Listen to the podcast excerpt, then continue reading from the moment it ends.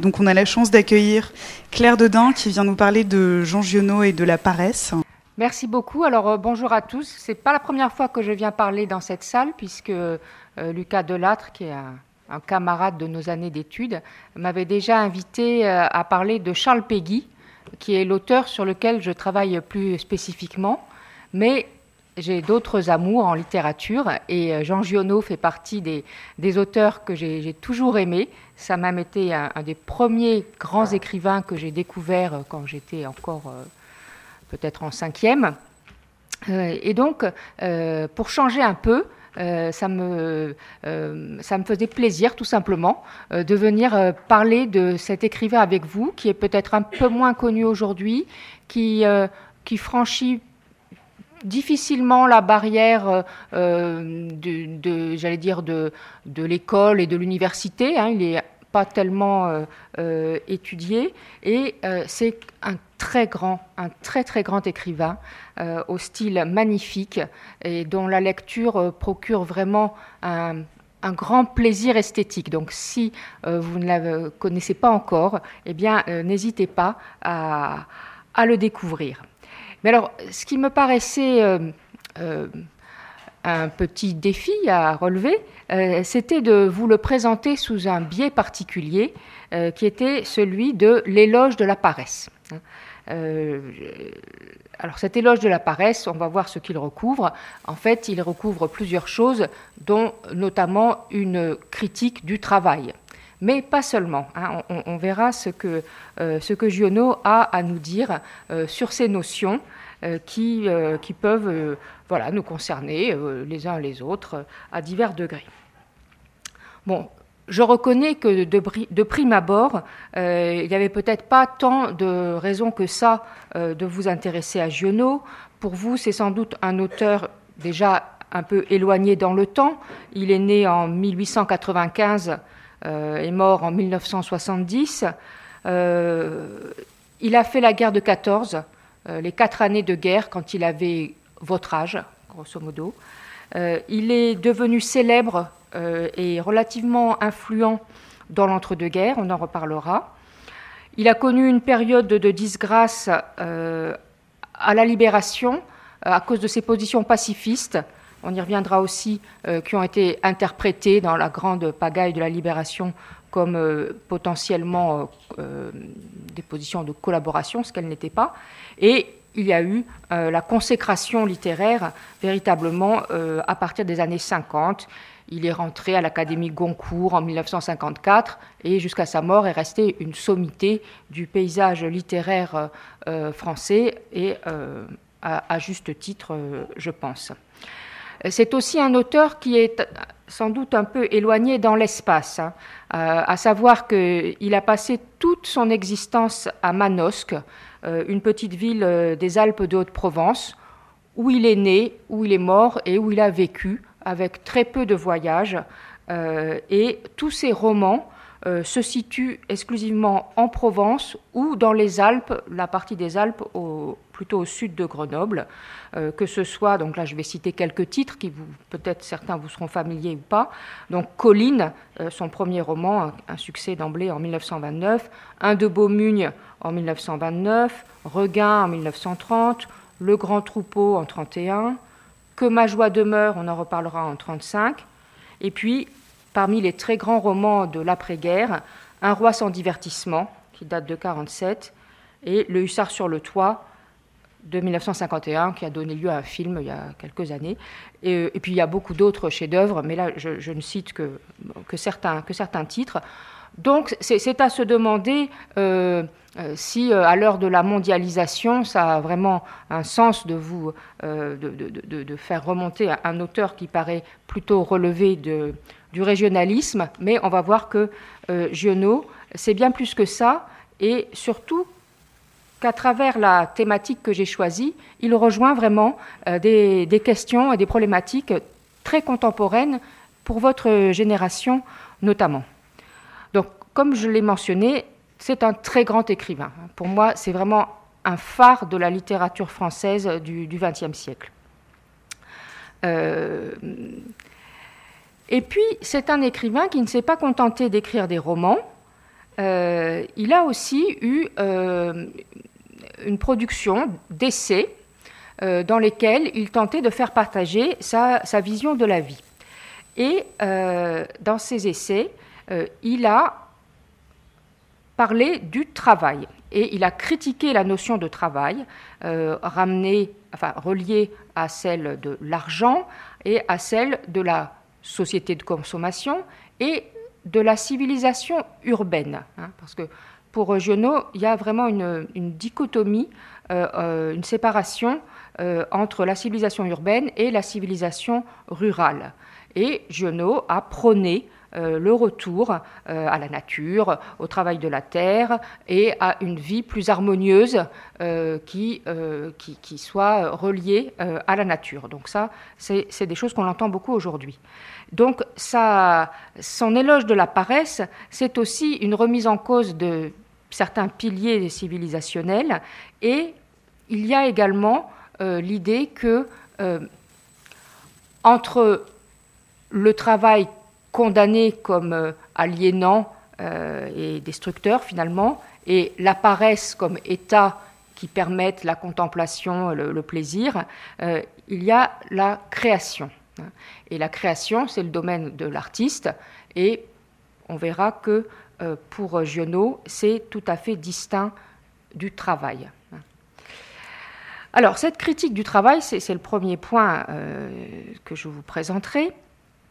Donc, Giono la développe dans les années 30, enfin, il commence à la développer dans les années 30, au moment de sa notoriété grandissante en tant que romancier.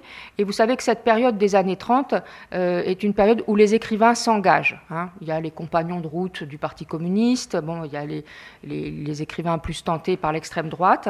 Donc la figure de l'écrivain à mettre à penser, elle est vraiment datée, enfin, elle, est importante dans cette, dans cette période de l'entre-deux-guerres euh, des années 30.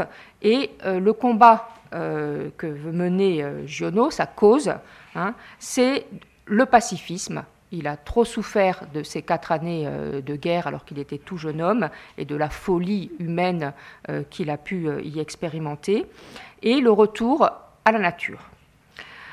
donc il défend ses, idées dans des écrits, mais aussi dans, des, dans des actes, et il devient une sorte de guide pour certains lecteurs euh, qui se rassemblent autour de lui. Et ce sera euh, euh, l'expérience du Contadour. Alors le Contadour, c'est le nom d'un d'un coin de Provence, une petite montagne par là-bas. Et donc pendant quelques étés, Giono va rassembler autour de lui des, fidèles, des lecteurs, et ils vont pendant quelques semaines faire l'expérience d'une vie en communauté, en lien avec la nature. Donc il y a, quand même un, engagement en acte. Et puis il y a un engagement en, écriture qui est quand même son, sa véritable raison d'être, à travers des essais. Euh, le, premier s'appelle Les vraies richesses, qui, paraît en 1936, et puis deux ans plus tard, en 1938, La lettre aux paysans sur la pauvreté et la paix. Et alors, ces textes que j'ai eu l'occasion de, lire d'assez près, ce sont, qui sont assez importants, euh, qui ont été publiés avec ces œuvres complètes euh, dans la Pléiade, ils sont très intéressants. Hein. Ce n'est pas du tout un aspect mineur de son œuvre. C'est un autre aspect, mais euh, je dirais même qu'il garde vraiment une pertinence et que si on est sensibilisé à ces questions, euh, c'est bien de lire, de lire du Giono et d'aller voir ce qu'il écrivait à cette époque-là. Surtout que c'est toujours, bien que ce soit des essais et non pas des romans, dans une langue magnifique. Euh, et euh, bon, Giono se transforme pas en expert économique. Hein, ça reste un grand poète, un grand écrivain au verbe tout à fait enchanteur, même dans ses essais dont je viens de parler. Donc dans ses essais, il, se livre à une critique de la société industrielle et urbaine qui passe par la remise en cause de la notion de travail. Et euh, c'est là qu'il a cette formule qui avait vraiment retenu mon attention, parce que j'y adhérais euh, parfaitement. Euh, il écrit Je n'aime pas le travail. Donc c'était direct, et au moins, il n'hésite pas à, dire euh, ce qu'ils pensent. Alors, qu'est-ce qu'il y avait derrière cette, formule? Euh, Il y avait euh, une certaine vision, évidemment, du travail, dont il a apparemment la révélation lors d'un séjour à Paris, parce que quand même de temps en temps, il fallait bien qu'il monte à Paris pour rencontrer son éditeur. Et euh, dans le, premier chapitre des vraies richesses, il raconte cette, cette venue à Paris et il est horrifié par, par ce qu'il voit, euh, et notamment par les travailleurs qu'il croise et qui, qui, lui semblent être euh, totalement aliénés et malheureux. Donc son point de vue, sa critique du travail, c'est un point de vue qui ça se fait à partir d'un ancrage dans une société qui n'est pas seulement provinciale, mais qui est vraiment rurale. Hein. À partir de ces champs dont je vais vous parler, mêlés à la sérénité des herbes et des vergers, dans la paix de ces maisons armurées de ruches, gronde chaque jour la loi de Dionysos, qui fait lutter les hommes avec ivresse contre le travail. Hein, donc, il y a vraiment l'idée d'une lutte contre le travail sous le signe de Dionysos, le, dieu de, l'ivresse, et à partir de ce monde euh, de la campagne qui est euh, exalté. Parce qu'en effet, euh, le travail tel que Giono en a la révélation en venant à Paris, ou, ou, sa vision du travail dans une société urbaine, c'est qu'il y a une déconnexion entre le travail et l'homme. Le travail ici n'est plus à la mesure de l'homme, ni de sa joie, ni de son cœur. Il est devenu laid, inutile et dévorant. Il semble n'exister que pour user de la matière humaine. Il est impersonnel, collectif. Plus que tout, il donne l'impression du vide et de l'inutile, et il détruit chaque jour la beauté de la vie chez plus d'un demi-million d'êtres vivants. Donc, sa mission, celle qu'il s'arroge, hein, ça va être de délivrer l'employé de bureau, la dactylo, l'ouvrier menuisier, la vendeuse, le serveur, le chauffeur d'autobus, le, manutentionnaire, qu'il voit comme de modernes esclaves de la grande ville. Et il évoque la chaîne sans fin d'esclavage, où, où, ce qui se produit se détruit sans créer ni joie ni liberté. il parle encore de captivité. Et alors, cette déconnexion euh, entre l'homme, le, bonheur de l'homme, sa joie de vivre et, euh, le travail, elle est due, selon lui, euh, au lien entre le travail et l'argent. Et il va s'attacher à défaire ce lien qui nous paraît la plupart du temps bien naturel. On pense qu'on travaille pour gagner de l'argent, pas forcément pour devenir millionnaire, mais au moins pour gagner sa vie. Mais dans, l'idée de Giono, ce lien n'a pas toujours existé et il est mauvais. Euh, il y a à peu près 50 ans, écrit-il donc dans les années 30, qu'on a commencé à se servir de la technique industrielle. C'était le début de la passion géante pour l'argent. Le profit, qui auparavant ne pouvait pas s'accorder avec le travail, mais seulement avec le jeu, on lui donnait ainsi une apparence d'accord avec le travail, et du même coup, on légitimait la soif de profit. En réalité, on transformait tout simplement le travail en jeu d'argent.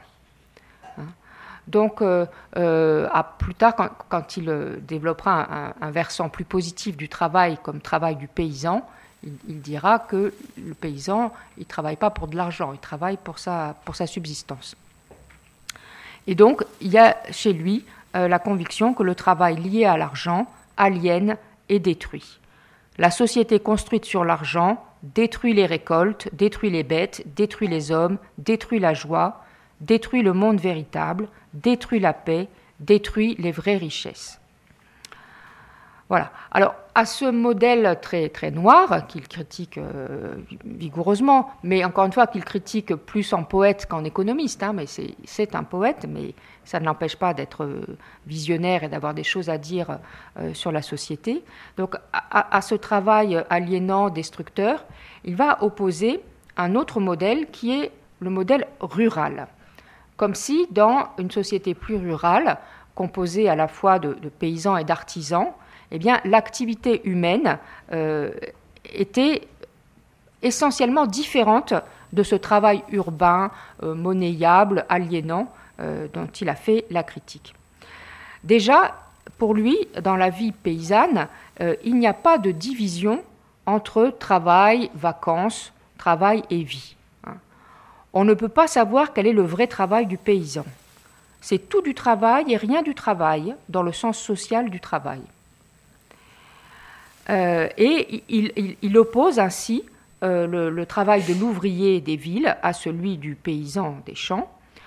Je considère que ce que fait l'ouvrier n'a pas le droit de s'appeler travail, mais par exemple esclavage ou martyr, ou tel mot terrible que vous voudrez. Donc c'est du travail, mais c'est encore pire que du travail. Puisqu'il s'en débarrasserait volontiers. Et au contraire, un vrai travail, on ne peut pas s'en débarrasser, c'est la vie même. Donc là, travail pris en positif, rapporté plutôt à, ce que fait l'agriculteur. Et puis, rupture, enfin, ou inexistence, d'après lui, euh, de ce lien entre travail et argent quand on est dans une société rurale. Le plus grand ennemi du paysan, c'est l'argent. Lui seul peut s'interposer dans cette liaison directe terre-corps qui est le sens de la paysannerie. Donc vous voyez, une vision, euh, certes euh, idéale, hein, de la paysannerie comme une liaison directe terre-corps sans passer par l'argent. Et il s'adresse ainsi euh, aux paysans quand il leur écrit ce fameux texte qui s'appelle Lettre aux paysans sur la pauvreté et la paix, où il va montrer que pauvreté au sens de se contenter de ce qu'il faut pour vivre et paix sont liés. Vous êtes les maîtres absolus de votre propre vie et vous êtes les maîtres absolus de la vie des autres. C'est cependant ce que, dans le social, on appelle la pauvreté. Voilà la pauvreté dont je veux vous dire qu'elle est, entre vos mains une arme si, définitivement victorieuse qu'elle peut à votre gré imposer la paix à la terre entière. Donc vous voyez, tout ça, moi, il me semble que ça fait écho à des euh, thèmes comme la sobriété heureuse ou des, choses comme ça dont on entend beaucoup parler aujourd'hui. Et euh, à l'époque où j'avais lu pour la première fois ces textes de Giono, ce n'était pas du tout dans l'air du temps. Donc ces textes de Giono me paraissaient plus éloignés, plus, euh, plus idéalistes. Et, puis finalement, maintenant, je m'aperçois que ce sont des modèles de vie qui émergent.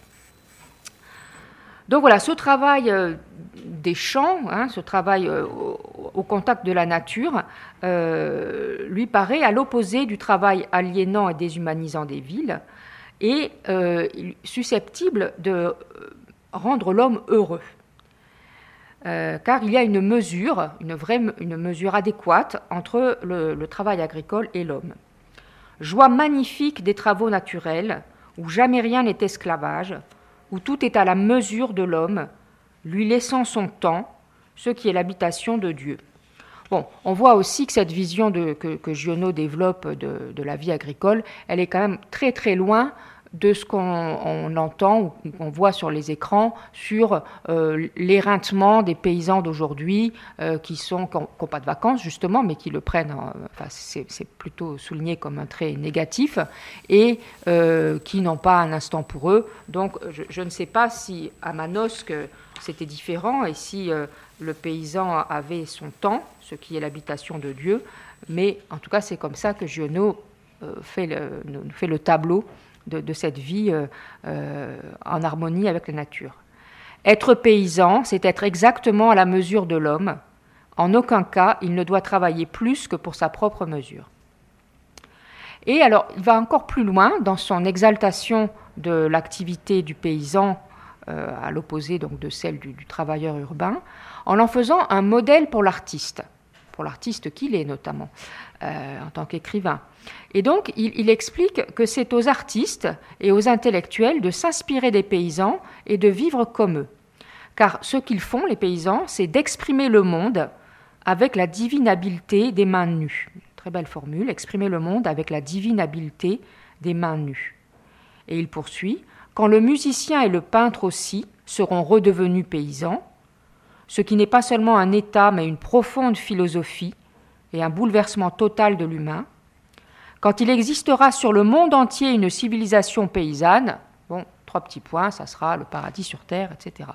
Hein, mais donc il y a cette idée assez euh, radicale que euh, le, paysan et, même le, c'est pas seulement c'est pas seulement dire que le paysan est, une sorte d'artiste, c'est de dire que les artistes ont beaucoup à apprendre euh, du mode de vie paysan et doivent y participer.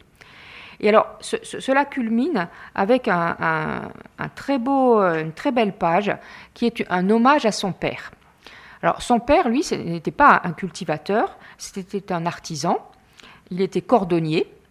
Et il a beaucoup, énormément compté pour Giono, c'était figure, une figure centrale. Et, et alors, il reparle, il évoque cette figure de son père euh, qui fabriquait ces, souliers, mais justement des souliers sur mesure, euh, qui étaient même capables de fabriquer euh, le soulier pour un pied beau. C'est-à-dire, vous savez, c'était une infirmité qui était plus courante sans doute à l'époque qu'aujourd'hui, où le pied est déformé. Bah, le cordonnier, s'adaptait à, la mesure exacte de ce pied. Et alors, dans, cette page où il évoque le travail de son père, justement, il n'emploie pas le verbe fabriquer, ni le verbe faire, il emploie le verbe créer. Il ne pouvait servir à autre chose qu'à créer des souliers et à être heureux en les créant. Sa vie était de créer joyeusement et librement ce qu'il savait créer. Créer est une œuvre individuelle. Et donc là revient la critique du travail industriel. Et euh, euh, c'est là qu'il évoque le, la capacité de son père à, façonner un, soulier qui soit vraiment adéquat au pied d'une personne, fût-elle euh, avec un pied beau, il faudrait encore, et, il faudrait encore et malgré tout, un artisan individuel pour faire le soulier de cuir du pied beau du malheureux dont le pied ne correspond pas au gabarit Bata. Alors je ne sais pas si vous avez connu les chaussures Bata, mais moi, quand j'étais enfant, il y avait des magasins Bata. C'était les, pionniers de la, du prêt-à-porter en chaussures. Hein. Il faudrait un artisan perdu qui moulerait le pied unique dans le plâtre, taillerait une forme de bois, y clouerait des taquets de cuir jusqu'à la sculpter exactement pareille au pied unique, et qui créerait le bienheureux soulier avec la joie éblouissante du chef-d'œuvre. Donc le père cordonnier, lui aussi, devient euh, un modèle d'artiste. Hein, et, donc il n'y a pas du tout de hiérarchie chez Giono, le fils du cordonnier, entre l'artisan et l'artiste, puisque son père artisan euh, eh bien, était capable de créer un chef-d'œuvre. Euh, voilà, donc ça c'est le comble de, l'exaltation euh, d'une forme d'activité qui ne soit pas le travail industriel urbain lié à l'argent et qui soit euh, ce qu'une société rurale, aux yeux de Giono dans les années 30, peut produire de plus beau. Hein.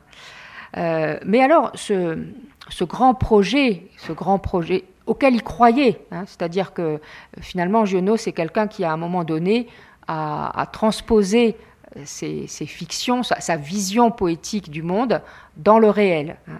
Euh, eh bien, euh, cette transposition, elle a été une impasse. Euh, la guerre est venue mettre un terme à ce beau mirage et on peut parler d'un échec du projet collectif de Giono qui, eh bien, dans le, modèle de société qu'il prenait. Donc, c'est vu taxé d'être euh, un modèle euh, bah, qui n'allait pas dans le, dans, le sens de l'histoire. Et comme je vous l'ai dit tout à l'heure, Giono a eu des vrais ennuis. Il a, même fait quelques semaines de prison à la Libération, mais quelques semaines seulement parce qu'il n'y avait rien de qui méritait vraiment euh, qu'il soit. Euh, il n'avait rien fait de condamnable. C'est simplement ces prises de position qui se retrouvaient du coup déphasées par rapport à la marche, à la marche de l'histoire. Et on peut dire que cette, euh, ce décalage entre sa, sa, vision, son projet collectif et puis le réel, eh bien, a été très, très brutal. Et s'est vraiment révélé avec sa, sa lettre aux paysans sur la pauvreté et la paix, qu'il a vraiment écrite pour les paysans. Il, avait fait en sorte que ça soit diffusé très largement, à un prix très faible. Il croyait vraiment que les paysans allaient lire sa lettre et que les paysans, les vrais paysans, euh, c'est-à-dire à, l'époque 90% euh, de la société française, ou je ne sais quelle proportion importante, étaient comme ces personnages. Bon. Et donc, forcément, euh, il, s'est fracassé contre, contre la réalité. Et euh, et du coup, ça a donné lieu à quand même une, transformation. Euh, et on ne va pas dire une remise en cause, mais un repli sur, euh, sur l'individu. C'est-à-dire que Giono, après la guerre, garde son amour de la vie dans la nature et son amour de la nature, garde sa détestation du travail et, d'un mode de vie tel que je l'ai décrit. Seulement, il n'en fait plus un projet collectif que l'écrivain serait chargé comme un guide, comme un professeur d'espérance, et c'est ce qu'il voulait être hein, dans les années 30, eh bien, il a compris que personne, euh, enfin, que ça valait pas la peine de, proposer ça à des gens qui, n'en voulaient pas. Euh, et donc, il continue bien sûr d'écrire, euh, il continue d'exalter sa vision de la vie, mais sans vouloir la propager, on va dire, sur un mode un peu militant, comme il s'était essayé à le faire.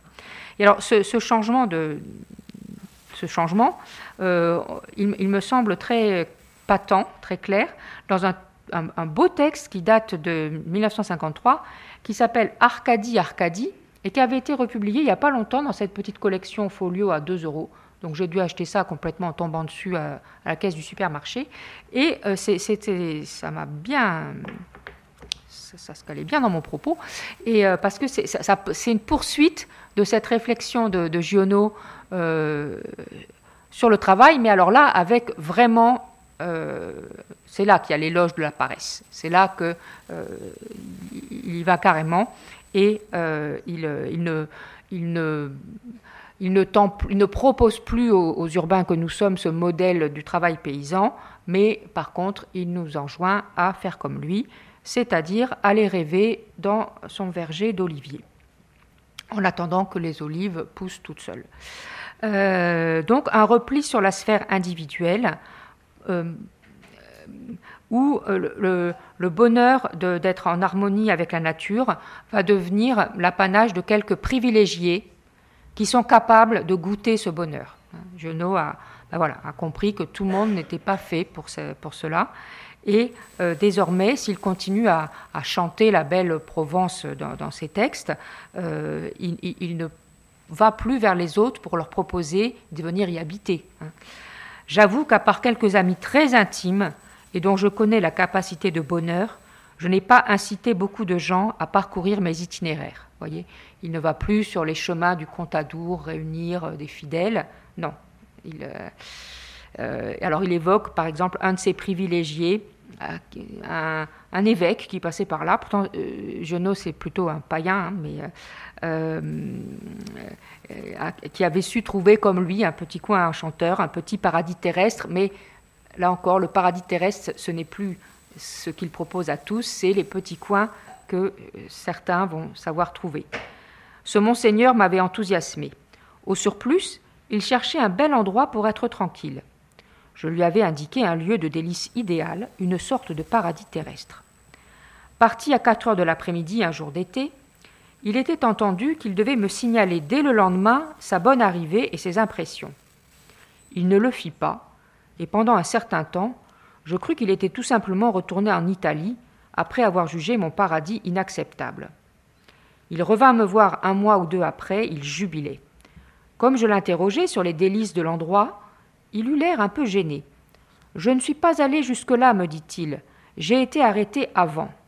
Il avait trouvé tout seul un endroit admirable que je ne connaissais pas, pour être passé cependant cent fois à un kilomètre de là. Voyez, donc certains individus savent trouver un petit endroit paradisiaque qu'ils vont garder bien pour eux comme les coins à champignons.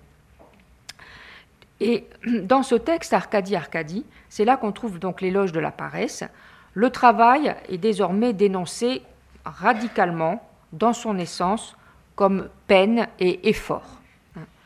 Euh, et euh, pour ce faire, Giono n'hésite pas, avec humour, à jouer avec les stéréotypes sur la paresse des méridionaux. Euh, dont il fait partie. Alors il écrit Ils avouent que le travail leur fait peur. Alors du coup, il, va louer euh, de façon humoristique chez, les gens du Midi leur, art du, moindre effort. En mettant ainsi d'accord son besoin de sécurité et son intention d'y consacrer le moins d'efforts possible, le Provençal s'est mis à l'air pur et devant des plans cavaliers. Donc là, c'est quand il évoque le fait que les villages provençaux soient situés sur des hauteurs comme ça, dit-il, hein, ils ne risquent pas de leur tomber quelque chose dessus puisqu'ils sont déjà tout en haut et donc il n'y a pas besoin d'en faire plus pour attirer sa, sécurité.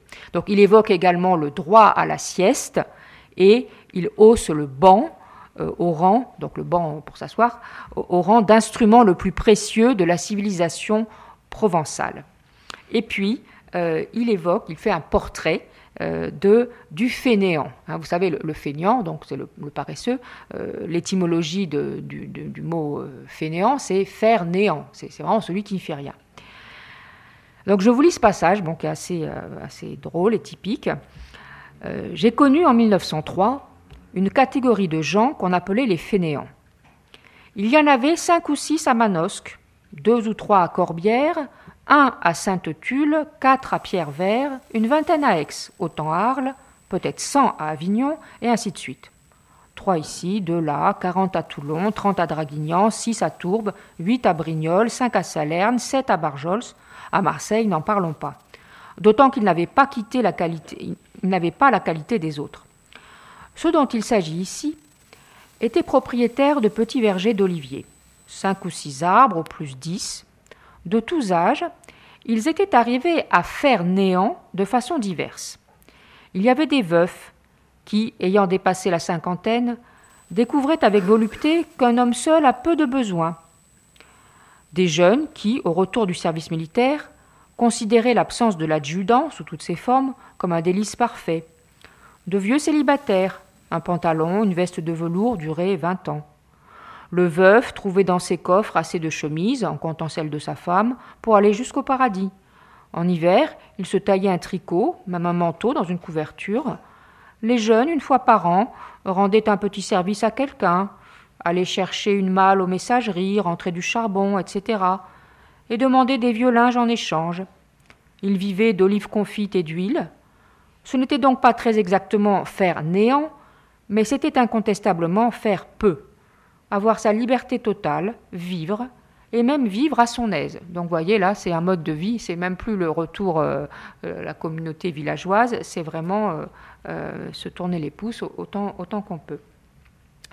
Et donc, cet éloge de, la paresse va déboucher sur d'autres notions qui, vont devenir, qui sont évidemment, on le comprend, euh, qui sont plus du tout des notions sociales, des, plutôt des, plus du tout des modèles de, de, de, vie en société, mais qui sont pour l'artiste et pour l'individu essentielles. ces notions, c'est celle de rêverie et de création. Euh, donc quand on ne fait rien, on rêve. Et quand on rêve, on crée. Et alors là, il y a une très belle peinture euh, donc de, des oliviers, des, ces arbres, malheureusement qui sont bien malades aujourd'hui, je crois, mais enfin, euh, qui, poussaient en, Provence. Donc, dans la litanie sur les, les fainéants, il, a évoqué le fait qu'il possédait parfois des, oliviers. Lui-même avait quelques oliviers et euh, il, dépeint voilà, ce que c'est que de s'occuper de ces oliviers, parce qu'il revient surtout à, aller passer du temps euh, sous son olivier, parce que c'est un travail qui se fait tout seul, c'est quand même l'idéal. Euh, après la taille, il n'y a qu'à laisser faire les choses et les événements. Ce que l'homme d'ici aime par-dessus tout, et qui est pour le fainéant la distraction, le divertissement rêvé, surveiller le ciel. Quelle ressource de passion. Et donc, ce qu'on fait dans l'olivret, euh, c'est un travail d'artiste. Mener des oliviers est un travail d'artiste et qui ne fait jamais suer. La taille, si importante, puisque l'arbre ne porte ses fruits que sur le bois neuf, prédispose à la rêverie, et satisfait à peu de frais le besoin de créer. Et donc finalement, euh, après le type du fainéant, eh bien, un autre type émerge dans, le texte, c'est celui du rêveur, qui se promène dans son olivret. On voit toujours quelques hommes qui se promènent ainsi dans les vergers. Ils sont d'aspect lourd et romain, on les dirait faits pour être César ou pour l'assassiner. En réalité, ils sont là pour rêver, de façon très allègre et légère. Et puis, euh, l'humour s'en mêle et euh, revenant à ces stéréotypes euh, donc des méridionaux paresseux, Giono fait un, très beau portrait du, pêcheur méridional. Alors c'est pas du tout le pêcheur breton qui va affronter les mers glacées, les tempêtes pour ramener de la morue. Au contraire, le pêcheur méridional, bon, déjà, il ne va pas souvent à la pêche parce que quand il y a du vent, il faut quand même pas prendre de risques. Il va pas loin et ce qu'il ramène principalement, ce sont de beaux récits. Alors, euh, Giono euh, n'hésite pas à présenter son pêcheur méditerranéen comme une sorte d'athlète. Tous les muscles de ces hommes robustes, tout le sang rouge qu'ils se font avec de l'excellente nourriture bien saine, doivent travailler. Quel plaisir de faire jouer et ces muscles et, ce sang dans un récit bien composé. Hein. Parce que ce que ramène le pêcheur, le pêcheur selon Giono, c'est une histoire rocambolesque où il va raconter comment il a euh, croisé un monstre marin, enfin bon, il va affabuler, mais c'est ça euh, que, Giono veut mettre, euh, veut mettre en avant, et c'est ainsi que il, se moque de la notion de, ce que peut être un travail dur, un travail épuisant, dangereux, pour lui n'exalter que eh bien, l'art de vivre qui permet de créer, d'imaginer, euh, de faire rêver. Voilà. Alors, euh, c'est euh, voilà, c'est ce que je voulais vous, vous montrer pour peut-être vous donner envie d'aller lire des, textes de Giono. Encore une fois, c'est une lecture plaisir. Moi, je, vraiment, pour moi, ça a été la première révélation de ce que pouvait être le plaisir littéraire, le plaisir de lire un texte pas seulement pour l'histoire. Euh, bon, il y avait des, romans de Giono chez mes parents, voilà, j'ai eu qu'à prendre dans la bibliothèque. En plus, ils sont pas trop, épais. Et tout d'un coup, euh, on est dans un univers, une langue qui vous, qui vous captive. Et voilà, c'est comme ça qu'à 11-12 ans, j'ai vraiment eu la, révélation du, plaisir de lire, du plaisir du verbe. Et bon, ça m'a mené euh, loin, je ne sais pas, mais enfin, en tout cas, ça ne m'a jamais lâché. et par ailleurs, eh bien, cet écrivain, ce poète de la nature, euh, il a certainement des choses à nous dire sur, euh, bah, sur notre, vie d'aujourd'hui, euh, mais aussi, finalement, peut-être que il est là aussi pour nous mettre un peu en garde. Hein. On peut peut-être pas croire à 100% à nos utopies, hein, parce que ça a été la leçon de sa vie à lui. Il y a une période où il a cru vraiment à son utopie, et puis il a été fortement déçu par le choc du réel, ben, qui a été carrément une guerre, mondiale, alors qu'il avait déjà fait la Première Guerre mondiale. Et bon, sa vraie contribution finalement au bonheur des hommes, c'était sans doute quand même d'écrire ce qu'il a écrit, et c'est certainement le, plaisir de lecture qu'il nous donne, mais tout en nous faisant rêver à un bonheur possible. Voilà, je vous remercie.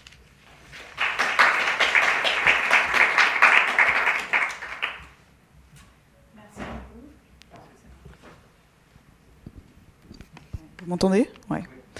Merci beaucoup, c'était très intéressant. Alors, est-ce que vous avez des questions déjà, peut-être?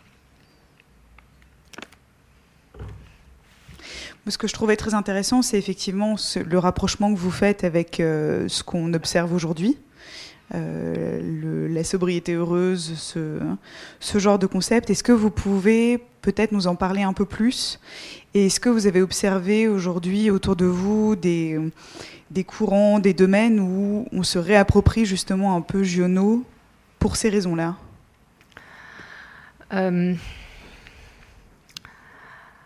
Alors, bon, je ne connais pas vraiment, euh, je ne suis pas spécialement adepte de, tout ça, donc je ne connais pas vraiment les, groupes et les mouvements d'idées qui, portent ça de, façon active. C'est plutôt les échos que ça a éveillé en moi que j'ai voulu évoquer je, dirais que, euh, c'est un peu ce que j'ai esquissé en conclusion, euh, euh, les gens qui prônent cela, ils auraient intérêt à lire Giono, mais pas seulement pour être confortés dans leur vision, mais aussi pour être un peu mis en, alerte, à savoir que entre le mythe de, de la vie heureuse en harmonie avec la nature et la réalité, il y a quand même un gap. Hein.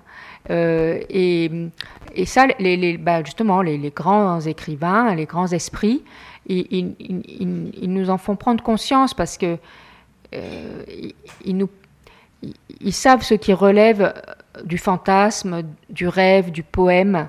Et nous en avons tous besoin de cette dimension-là. Et elle, guide nos, engagements et nos, vies.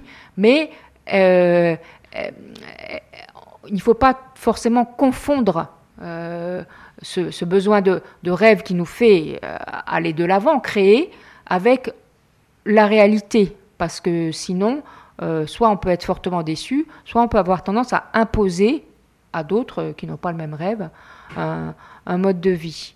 Alors, je, leur conseillerais, oui, d'aller lire Giono, mais pas seulement pour euh, se dire, pour enrôler Giono, mais pour euh, se donner aussi le moyen de faire la différence entre ce qui est un, euh, poème et un projet de vie, et, trouver la bonne distance.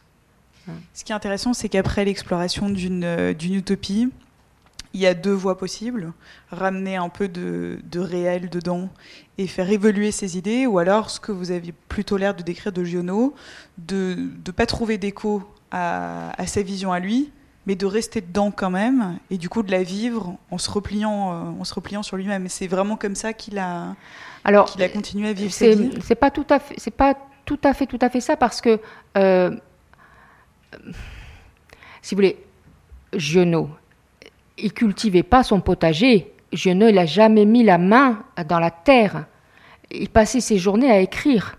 Alors certes, il vivait euh, à Manosque, il se promenait, et puis, euh, mais euh, son travail à lui, c'était vraiment d'écrire. Donc, à un moment donné, c'est ça qu'il accepte. Il accepte que, mais c'est pas que un repli sur soi, parce que ce qu'il peut offrir vraiment aux autres, c'est des livres. C'est c'est pas bon les, stages au Contadour où euh, euh, on lisait des enfin on, se réunissait autour du feu et pour refaire le monde etc c'était sympa. Mais euh, mais en fait son apport à lui son véritable apport qui qui, qui, dure et puis qui a une vraie capacité d'action dans, dans l'âme des gens c'était l'art c'était l'écriture hein. donc je dirais pas qu'il s'est s'est recroquevillé il a simplement renoncé au projet collectif euh, activiste, on va dire, hein, ou militant, ou politique, pour euh, ben, une action individuelle qui est la sienne, mais qui est une action qui a une très large portée, et peut-être une portée même plus grande encore, mais ça n'a pas été sans une certaine amertume qui fait que effectivement, bon, après tous ces personnages de, sa deuxième période, après la deuxième guerre mondiale, sont des gens qui, dans ces livres, qui, recherchent un, un, bonheur plus individuel qu'en général ils ne trouvent pas, comme dans Un roi sans divertissement.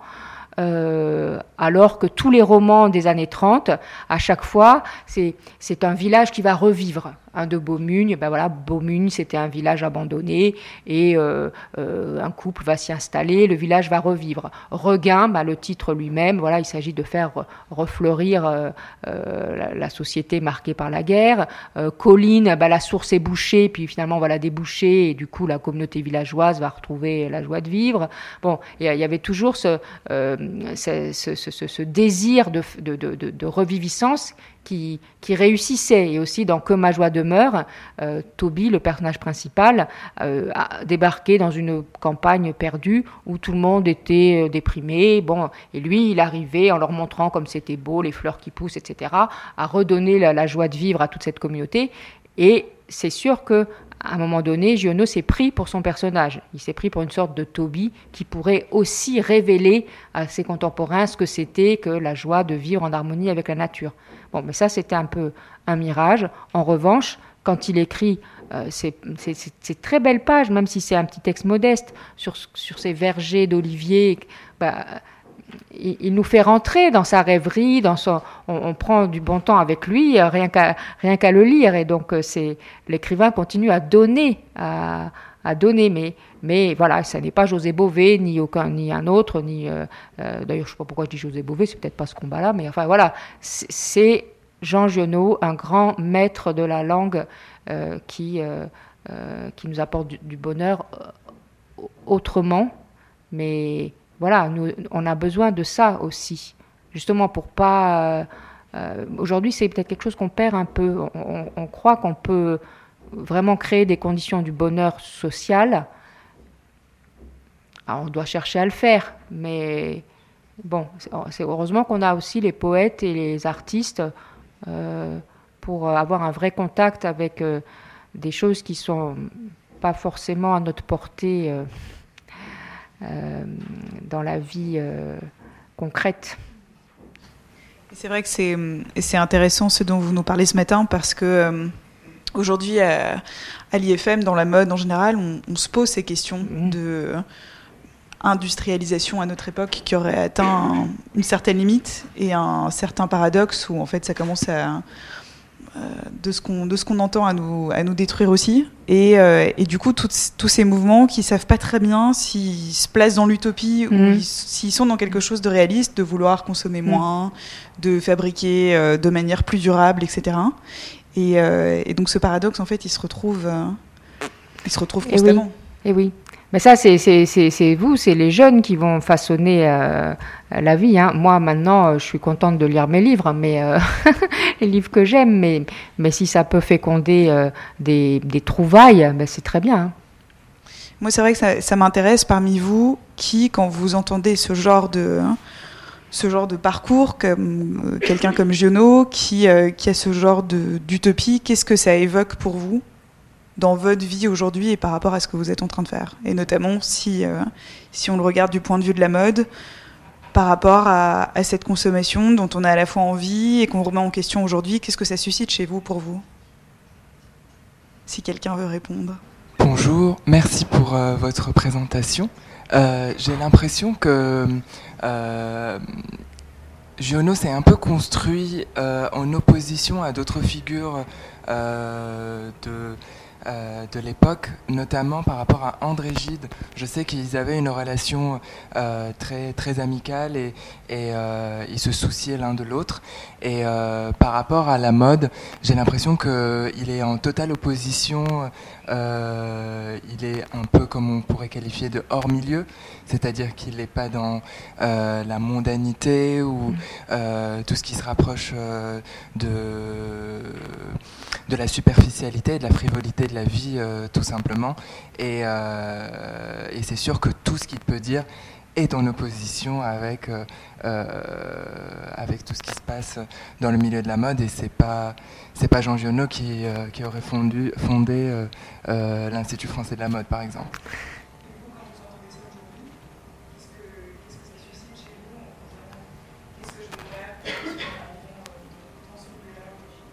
Bah, il y a une grosse part d'écologie.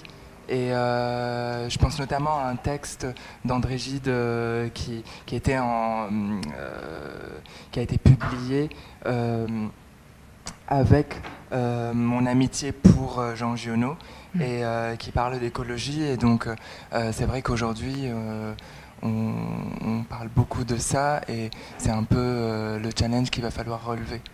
Mais à part ça, je vois pas vraiment d'analogie à faire entre ce que Giono a dit et, euh, et ce qu'on fait ici. Du coup, oui, c'est intéressant ce qu'on a entendu sur, sur Gide. Est-ce que vous, vous avez quelque chose à nous, à nous dire là-dessus, de son, son rapprochement avec d'autres écrivains?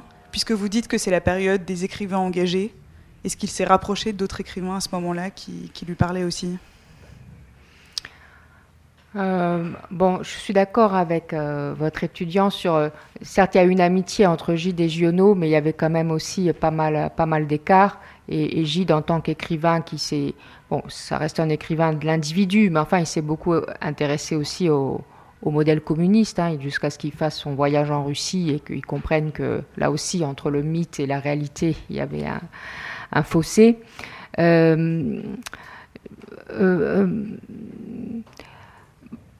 Spontanément, les écrivains, même s'ils peuvent s'engager pour une cause, euh, sont quand même des individualistes. Donc, ils vont ils, vont pas copiner avec un autre écrivain. Ils vont pas se mettre à deux ou trois. Euh, euh, ils, vont être une figure de proue, même si c'est au service d'une cause plus large, mais pas forcément partager euh, avec, euh, avec un, collègue, si je puis dire. Il n'y a, pas de collègue en littérature. Hein. Chaque, chaque artiste est, centré sur sa propre source de création. Donc, donc voilà, donc je ne pense pas que. en tout cas, moi, spontanément, je ne pourrais pas vous répondre sur d'autres écrivains avec lesquels il aurait partagé ses idéaux. Après, nous, lecteurs, on peut faire des rapprochements hein, entre Henri Pourra, Giono, etc. Ça ne veut pas dire qu'ils étaient côte à côte et qu'ils échangeaient euh, sur, euh, sur ces questions-là. Hein. Euh, mais quand même, quand vous, quand vous disiez que vous ne voyez pas trop le rapport entre ce que pouvait prôner Giono et puis ce que vous faites ici, et que certainement, évidemment, qu'il n'aurait pas je le vois mal fondant, posant la première pierre de l'Institut français de la mode, mais quand même, ce texte que je vous ai lu sur le père qui crée son sabot, là, enfin, pas son sabot, son, son soulier pour le pied beau. Moi, si j'étais à votre place, ça me paraîtrait quand même un texte intéressant parce que euh, euh, quand, vous, créez des vêtements, forcément, c'est des questions que vous vous posez. Si vous les créez pour qu'ils aillent au plus de monde possible, ou, bien qu'ils soient des créations uniques, belles dans l'absolu, ou bien des créations uniques parce qu'elles sont destinées à une personne unique, euh, et, quelle est la part de de profonde satisfaction en tant que créateur que vous ressentez. Euh, Est-ce que, est que, quand vous faites vos exercices, la rêverie est un état qui peut être inspirant ou pas du tout? Ah, puis moi, j'en sais rien parce que je ne fais pas vos études et je ne sais pas du tout euh, comment vous avez l'habitude de travailler. Mais, mais voilà, peut-être que ce texte, euh, ce, portrait du père, euh, du père cordonnier a quelque chose à dire quand même à, des gens qui travaillent ici, je pense. moi, j'ai une question sur la, création. pourquoi est-ce que pour lui, un travail industriel ne peut pas être un acte de création aussi? Bon, ça tient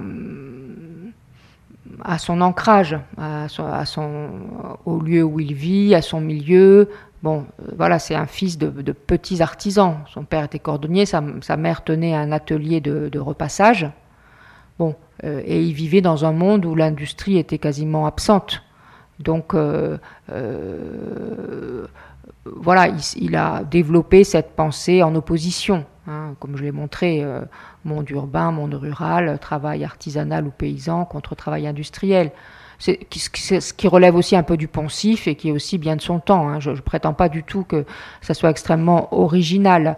Disons que ça fait écho aujourd'hui et puis que chez Giono, euh, ça se traduit par des beaux textes. Donc euh, c'est en, ça que c'est valable. Mais en soi, Bon, est-ce qu'il avait raison, est-ce qu'il avait tort? Il, ne voyait pas de poésie euh, au, travail industriel, c'est sûr. Mais voilà, il ne faut pas non plus en faire un prix Nobel d'économie ou non. C'est,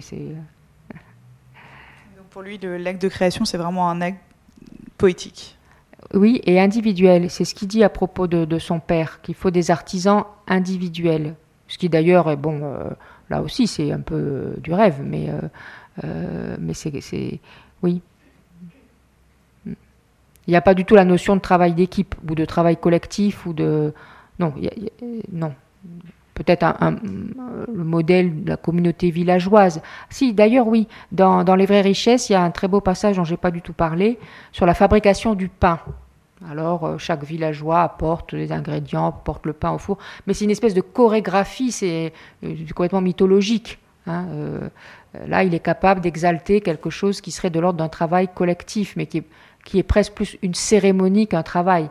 Mais encore une fois, c'est de la poésie quand même, enfin, c'est de la littérature, c'est une vision. Euh, Là aussi, c'est intéressant ce que vous dites, parce que dans notre milieu, on a un peu ce mythe du, créateur, euh, qui travaille seul, euh, qui, a toutes ses idées, alors que la réalité, c'est que ce créateur est accompagné de plus en plus par un studio qui est justifié aussi par le rythme des collections. Mm. Euh, mais donc c'est pas le travail de création, il est, il est jamais fait seul en fait dans la mode, mm. en tout mm-hmm. cas. Mm-hmm. Euh, et, c'est une prise de conscience qui euh, qui est pas mise en avant en fait toujours. D'accord. Mm.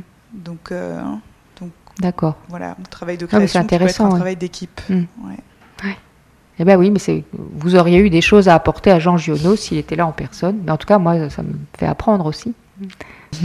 Moi, c'est justement en termes de, enfin, par rapport à la littérature et le fait d'écrire. Euh, est-ce que justement l'éloge de la paresse, le fait de, le fait de rêver, euh, c'est pas un matériau euh, premier justement pour l'écriture? Vous, peut-être dans votre, enfin, par rapport à votre expérience? Voilà, moi, ça m'intéresse ce côté-là. oui, dans mon cas, oui, c'est sûr. Parce que, mais bon, mais je voudrais pas en faire une recette.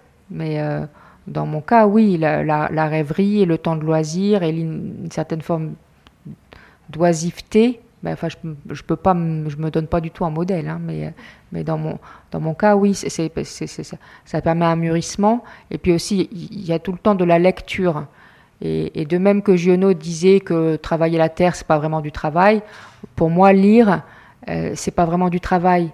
Et, euh, et, en même temps, euh, ben, c'est quand même une activité, mais je, le fais d'une façon euh, qui fait que c'est ma nourriture.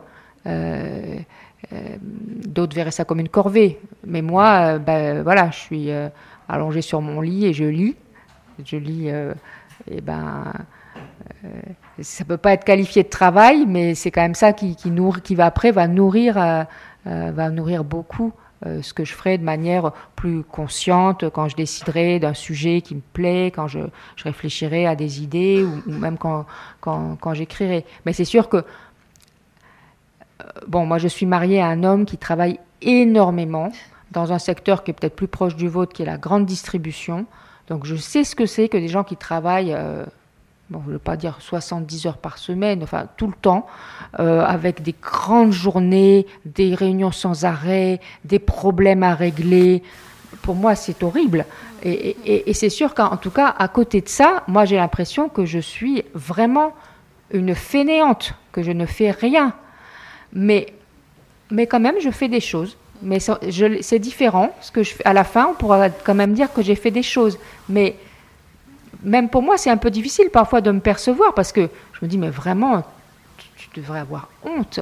Quand, les gens travaillent comme ça, toi, tu, tu prélasses. Mais en fait, non, je, fais quand même ce que j'ai toujours voulu faire, euh, c'est-à-dire vivre euh, bah, dans la littérature. Mais ça ressemble pas du tout au travail que, fait mon mari, ça c'est sûr. Mais bon. Euh, mais on est très heureux, je vous rassure. Et, on a des enfants qui ont pris des deux, donc ça c'est magnifique. Euh, donc c'est moi, je le trouve assez moderne, en fait, ce texte, enfin, ce thème, euh, parce qu'aujourd'hui, on observe que la jeune génération, mais même les créateurs de mode, sont éreintés, en fait, par le rythme. Et la plupart euh, des créateurs euh, aspirent à ce temps de recul, à mm. ce temps de réflexion et à ce repos. Et beaucoup de jeunes avec qui je mm. parle aujourd'hui sont en burn-out et vraiment ah ont besoin de temps pour eux et pour accéder à cette rêverie. Mm. Bah, moi, c'est vrai que je trouve très bonne ça totalement primordial. mais c'est vrai qu'on se rend compte qu'aujourd'hui, les jeunes Enfin, il y, y, y a, les deux, heureusement, mais euh, ont, besoin, ont besoin de ça. Mm. Et, mm. euh, et c'est vrai que je pense que c'est quand même nécessaire et c'est en ça que je trouve que Giono est, euh, est intemporel. Mm. On, on, a besoin, alors c'est pas une recette, mais on a besoin de ce genre d'injonction, presque une injonction, oui, à la paresse, moi je pense. Ah bah très bien, ça, me... Ben, merci de me dire ça. Oui, et puis pour conclure sur ce que vous dites, il y a un peu une notion décalée de ce qu'est le travail. On a l'impression que le travail, c'est forcément difficile, agité. Euh, en fait, quand, quand, vous êtes en train de lire, c'est du travail aussi, en fait. Bon, merci beaucoup en tout cas. Merci à vous. C'était très intéressant.